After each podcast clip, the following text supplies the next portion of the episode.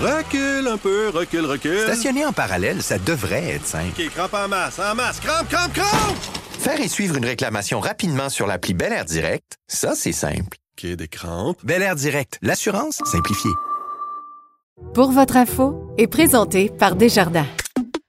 Cette semaine, les grandes ambitions de Maison Simons. Les deux éléments mis ensemble, le web qui, euh, qui a pris de la force euh, et qui euh, a dépassé franchement nos attentes, combiné au fait que les magasins graduellement se repositionnent à, à leur niveau euh, pré-crise, ben, ça fait en sorte qu'on est dans une bien meilleure position aujourd'hui. Une entrevue avec le chef de l'exploitation de Simons, Bernard Leblanc. Et dans ce que vous devez savoir sur l'économie, avec l'économiste principal de Desjardins, Francis Généreux, à quoi s'attendre en début d'année sur le plan économique? Puis si les problèmes d'approvisionnement qui compliquent beaucoup la situation économique parviennent à se calmer eux aussi, ben ça devrait être normalement positif. Je m'appelle Laurent Terrien. Bienvenue à Pour votre info.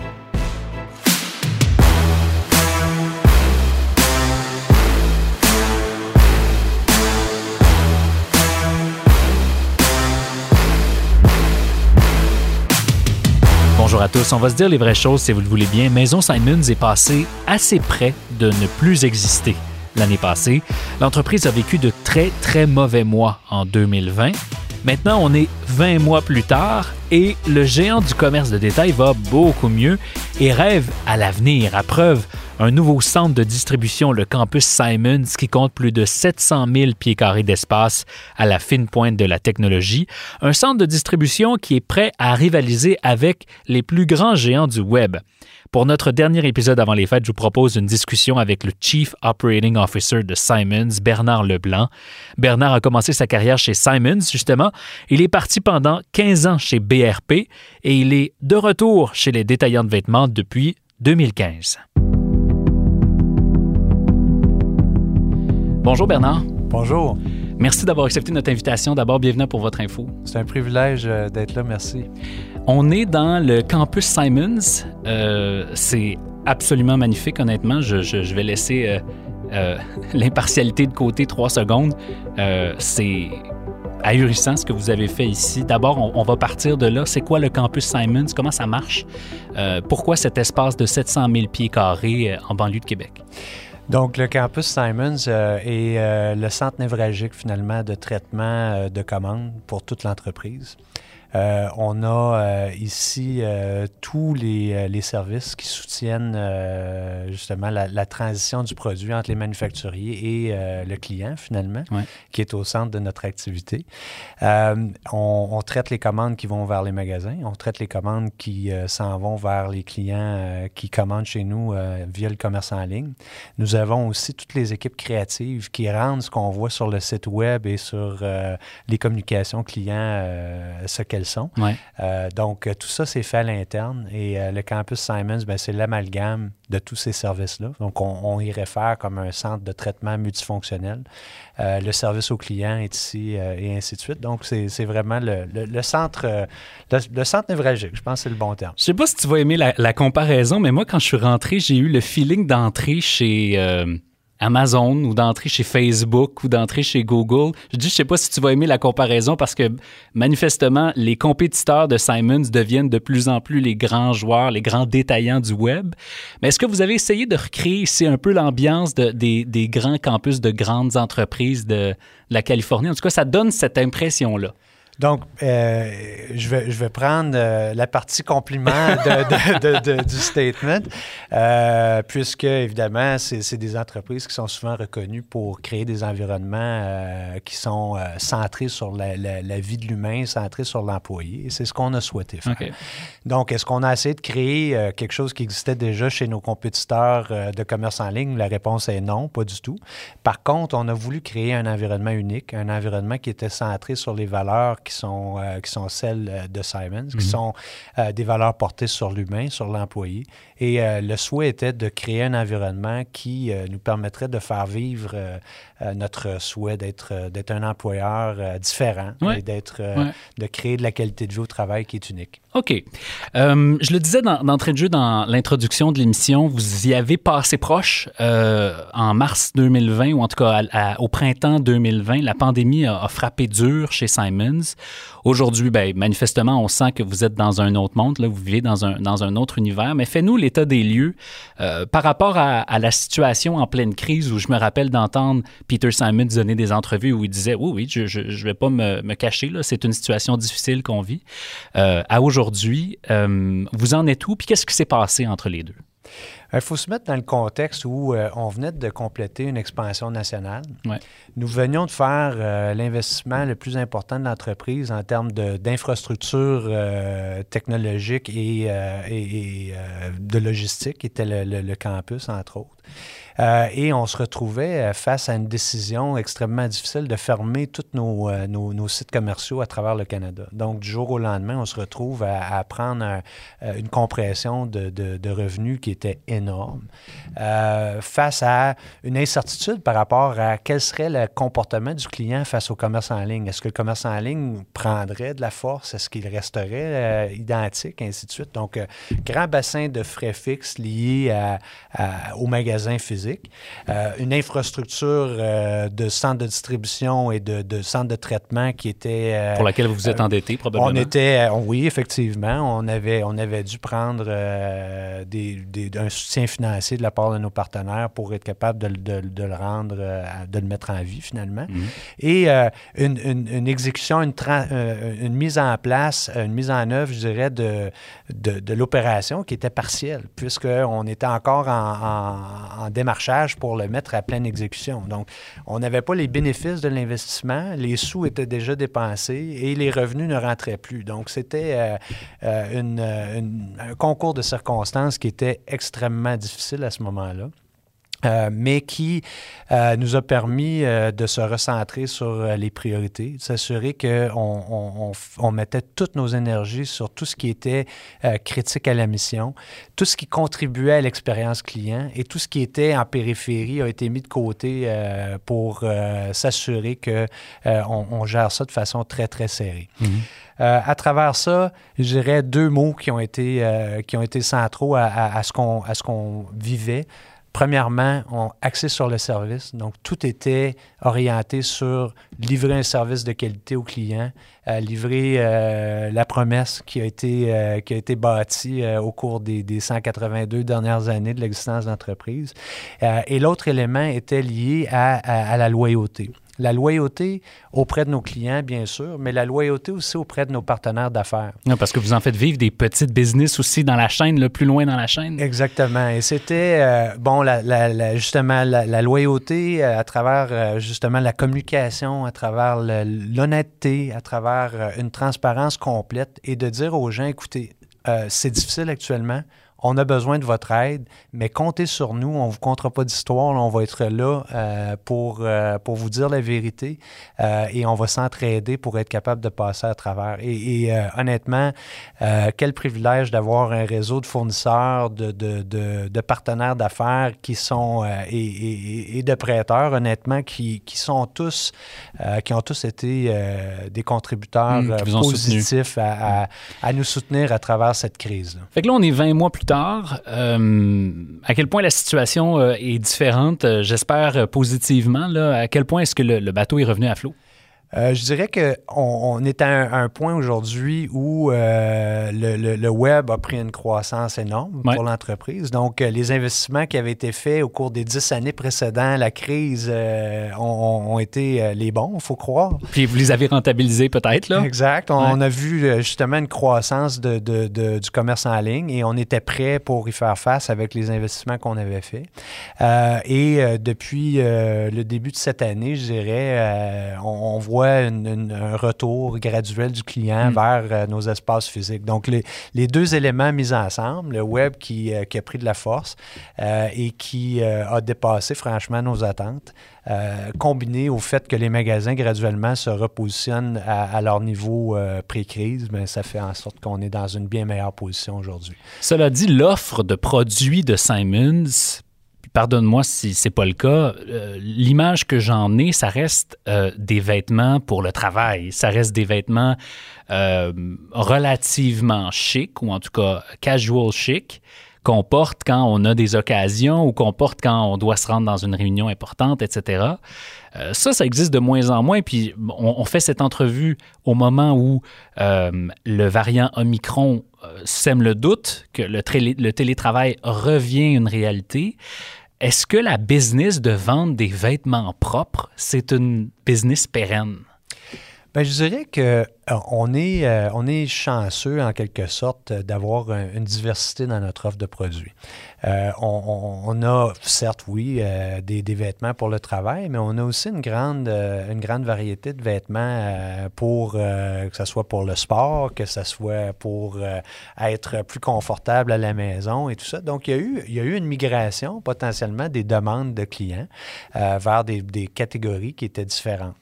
Euh, aujourd'hui, euh, on a vu euh, un retour graduel des, vêtements de travail. On sent que les gens reviennent tranquillement vers, vers leurs habitudes pré-pandémie. On, a appris à être résilient à travers, à travers la crise et de s'adapter et d'adapter notre offre, notre communication auprès des clients en fonction de ce qui était les, tendances de marché à un, point, point donné. mais on a les produits maison, on a évidemment euh, des produits, comme je disais tout à l'heure, liés au sport. Les gens se sont mis plus aux activités physiques pendant, pendant la pandémie. Ah, ça a, duré deux semaines, ça, Bernard. et, on, a vu donc une, euh, bon, des forces euh, à différents points, mais, mais, une migration parfois d'un département vers l'autre. Mais la diversité de produits que nous offrons a fait en sorte qu'on s'en est bien tiré, somme toute. OK, ben euh, donc, euh, donc ça va mieux. Euh, ça, a été difficile, ça va mieux. Et là, on regarde vers l'avenir. je faisais la, référence au commerce en ligne puis aux géants du web. manifestement, c'est votre futur. Manifestement, le retour dans les magasins, on ne sait pas si ça va revenir au point où c'était avant. Est-ce que vous réussissez avec ce centre-là dans lequel on se trouve en ce moment à faire compétition? Euh, aux géants qui ont des chaînes d'approvisionnement complètement folles, les Amazon de ce monde, mais je pense aussi aux Zara qui ont, qui ont des chaînes d'approvisionnement où ils sont capables de créer un vêtement, euh, le, le, produire et le mettre sur les rayons en l'espace de deux semaines. Est-ce que c'est là où vous voulez compétitionner avec ces gros joueurs-là internationaux?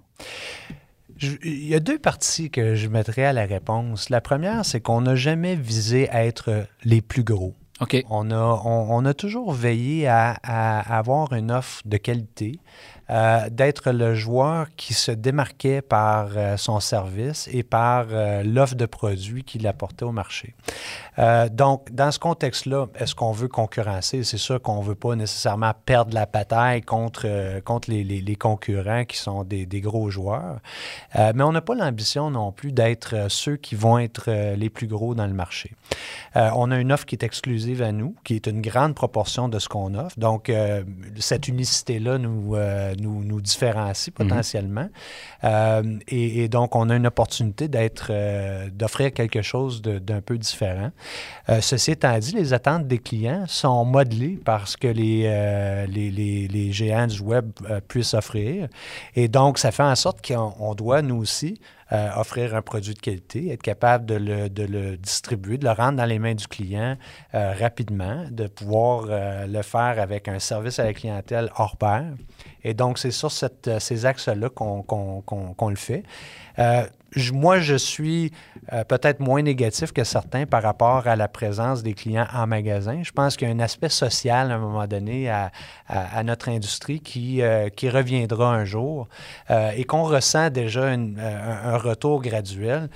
les deux vont, vont, vont cohabiter. dans, un, dans un monde que moi j'appelle le, commerce sans frontières mm-hmm. et où il sera important de pouvoir servir nos clients euh, quel que soit le, le, le, point de contact qu'il choisira, euh, que ce soit via le web, que ce soit via les médias sociaux, que ce soit en magasin, nous serons prêts. On va être capable de, de, de se démarquer euh, sur chaque front. Mais c'est une stratégie intéressante. Ça veut dire que vous préférez avoir une stratégie hybride où on garde suffisamment ou autant d'efforts dans l'expérience en magasin que l'expérience en ligne. Est-ce que c'est lourd porter ces deux stratégies-là en même temps? Parce que ça reste que c'est deux modèles d'affaires, deux façons d'opérer euh, une business dans ton industrie qui, qui sont complètement différentes, non? C'est différent. De ce qui était euh, de ce qui a été le commerce traditionnel euh, d'époque. Aujourd'hui, je pense que c'est la, la réalité euh, de tout bon commerçant. On doit être prêt à, à- à marchander finalement selon euh, les besoins du client. Et ça, ça permet aussi d'offrir des choses uniques. On, on se retrouve dans un contexte où on peut, à travers les plateformes numériques, proposer euh, des produits qu'on qu'on proposerait pas traditionnellement. en Comme quoi, par exemple? Ben, je pense par exemple à la Fabrique 1840 qui a été euh, un- une opportunité pour nous de mettre en vedette des artisans canadiens et québécois euh, avec des produits qui ne se seraient pas retrouvés dans la grande distribution. Donc, Mm. qui apportent une espèce de saveur différente, des découvertes pour les clients. On va faire qui- une parenthèse pour ceux qui ne connaissent pas Fabrique 1840. Donc, c'est une vitrine par laquelle vous offrez sur le site de Simons la possibilité à des artisans québécois de vendre leurs produits via votre plateforme. Tout à fait. Des artisans québécois et des artisans canadiens. Euh, Les, les deux s'y trouvent. euh, et euh, Un peu comme Amazon. Je dirais avec, euh, avec un- une, certaine, euh, une certaine sélection de produits. Donc, euh, une des forces, je pense, chez nous, c'est euh, c'est- la, La qualité. qualité. Mhm. Euh, c'est aussi la- notre groupe marchand qui euh, navigue le monde à, identifier justement quelles seront les tendances euh, de l'heure.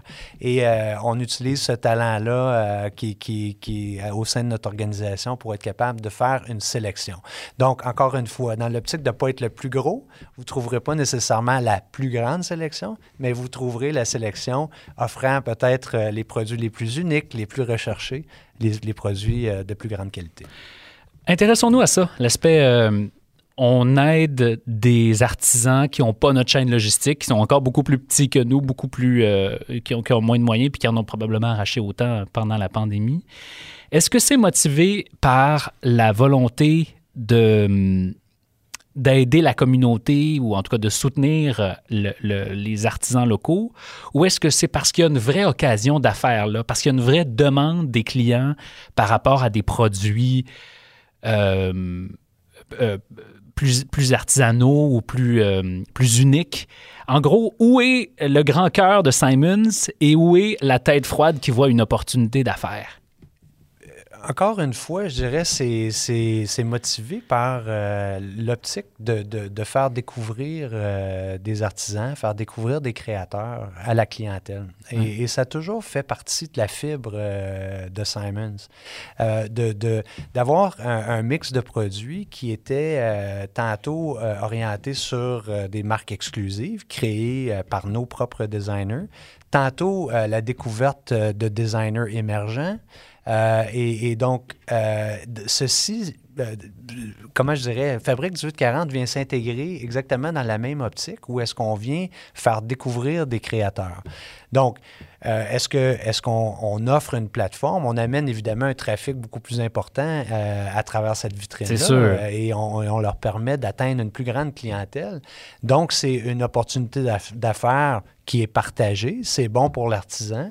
Euh, ça se trouve être bon pour la maison Simons puisqu'on se retrouve à, à- à amener un, aspect de découverte et on fait rayonner finalement euh, des, des- des artisans euh, qui font des, des- très belles choses, euh, somme toute, et qui, et qui viennent euh, euh, bénéficier eux-mêmes aussi de, de- de la portée qu'on leur donne à travers le, le trafic euh, qui, qui puisse euh, euh, venir les visiter à travers notre site Web.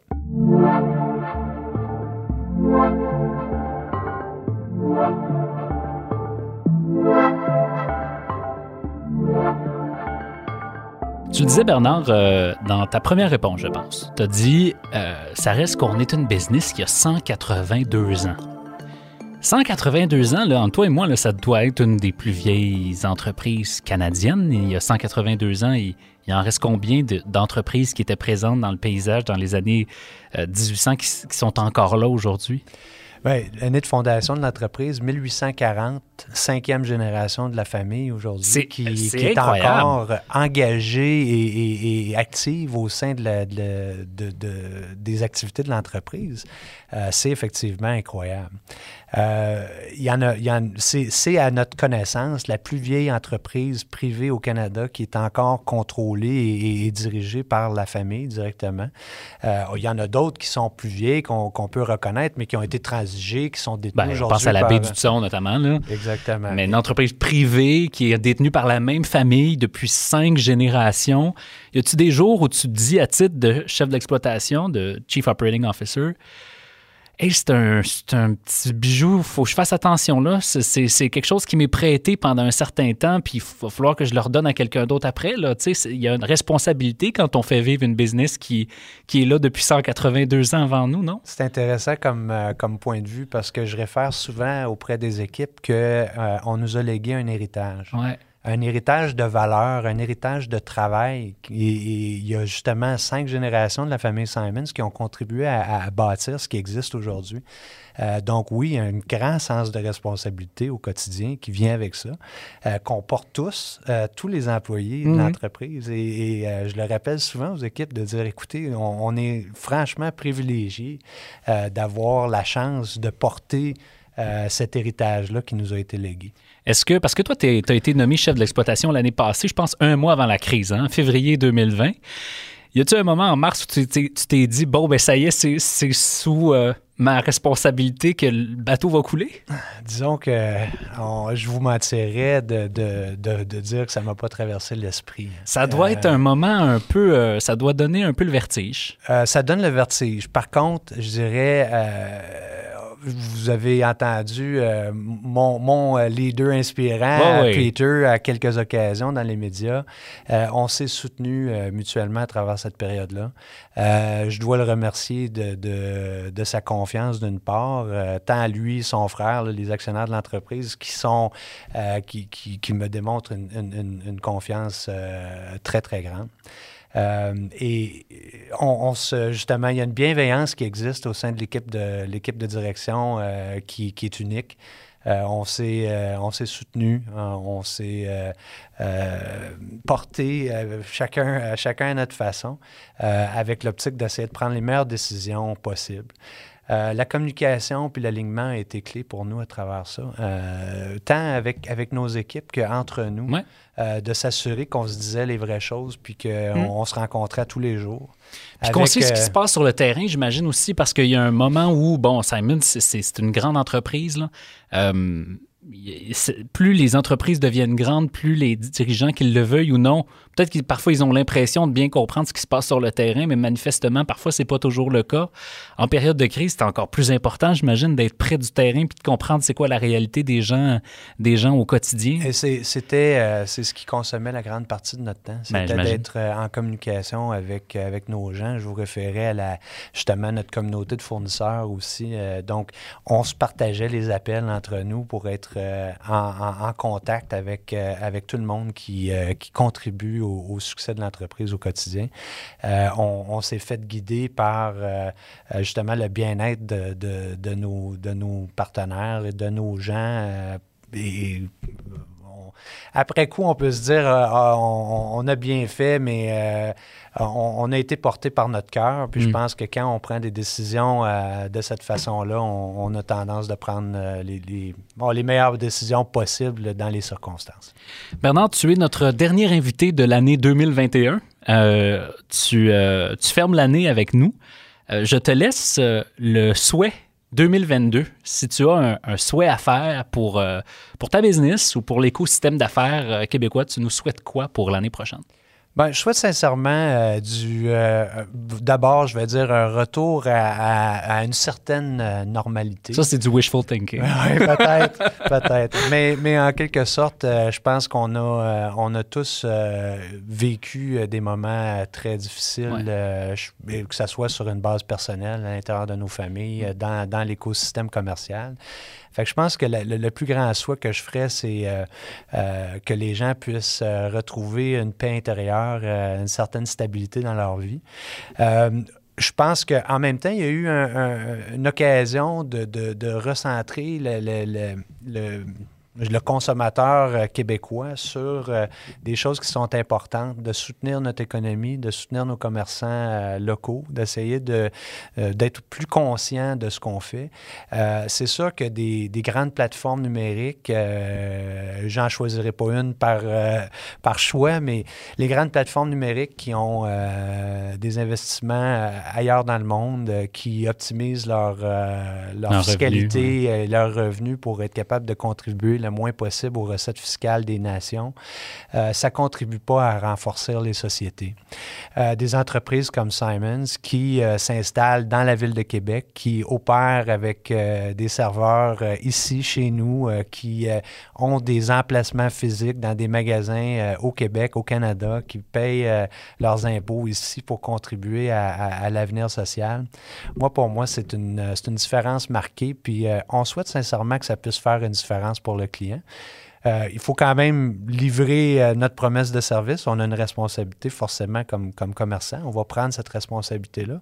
Mais je souhaiterais qu'on puisse euh, bâtir une société où tous sont sensibilisés au fait que de contribuer à notre écosystème économique fait en sorte qu'on bâtit une société plus forte puis un avenir plus, plus fort. Bien, puis ça fait en sorte que ces, grandes entreprises-là, dont on nommera pas le nom si, si tu le veux, n'ont pas votre code d'amour non plus.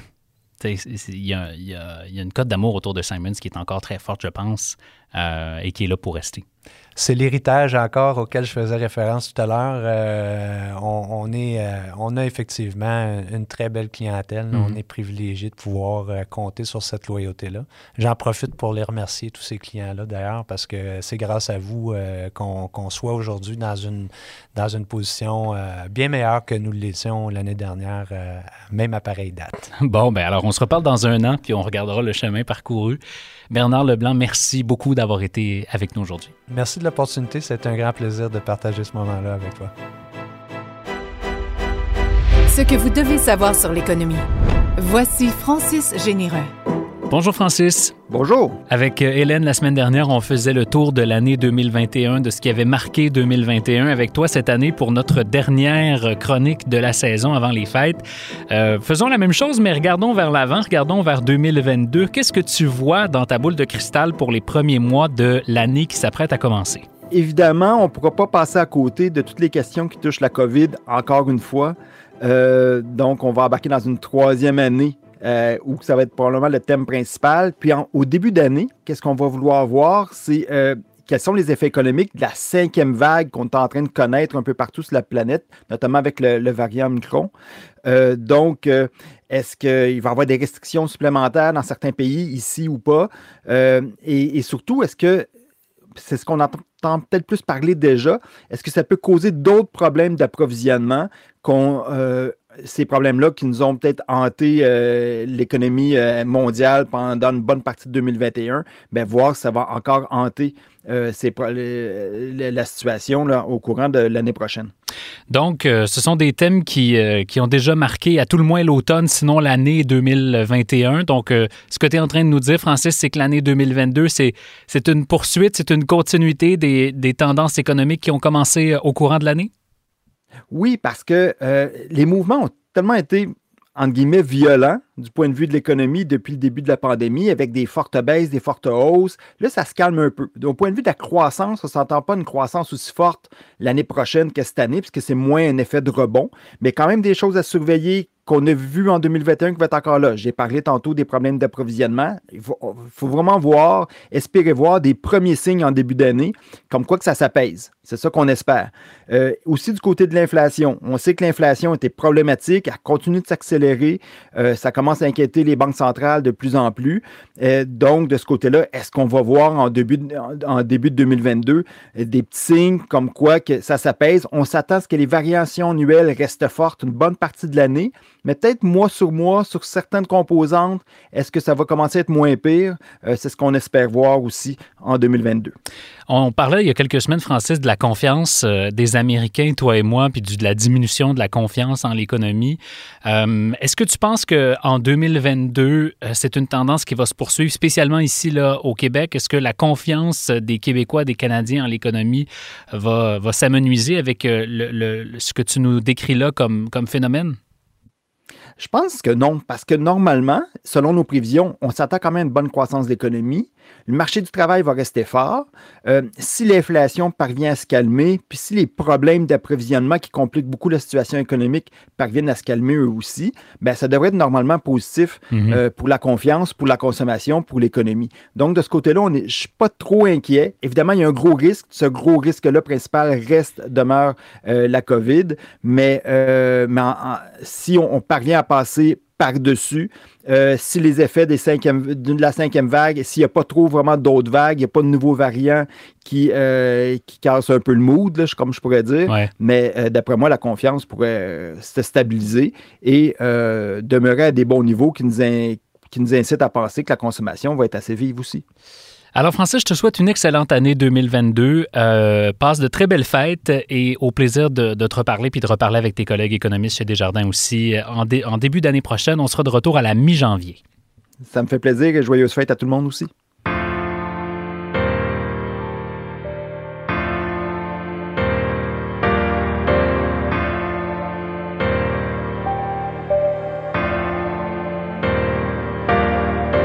Voilà, c'est tout pour nous cette semaine. D'abord, laissez-moi vous remercier pour cet automne extraordinaire qu'on vient de passer ensemble. Mine de rien, on signe notre 15e épisode cet automne et le 39e de Pour votre info. Et 39 épisodes plus tard, je peux vous le dire, quel privilège de vous parler d'affaires, d'économie, de finances, de management toutes les semaines. C'est grâce à vous qu'on existe et c'est pour vous qu'on produit cette émission-là toutes les semaines. Une émission qui se veut, j'espère, à la hauteur de votre intelligence. Pour votre info est un travail d'équipe. Philippine de Tinguy s'occupe de la coordination, Charles Prémont est notre recherchiste, Alexandrine Chappet est notre gestionnaire de communauté et notre musique a été composée par Luke Melville. Je m'appelle Laurent Terrien, je vous souhaite de très très joyeuses fêtes et c'est avec grand plaisir qu'on va se retrouver au mois de janvier.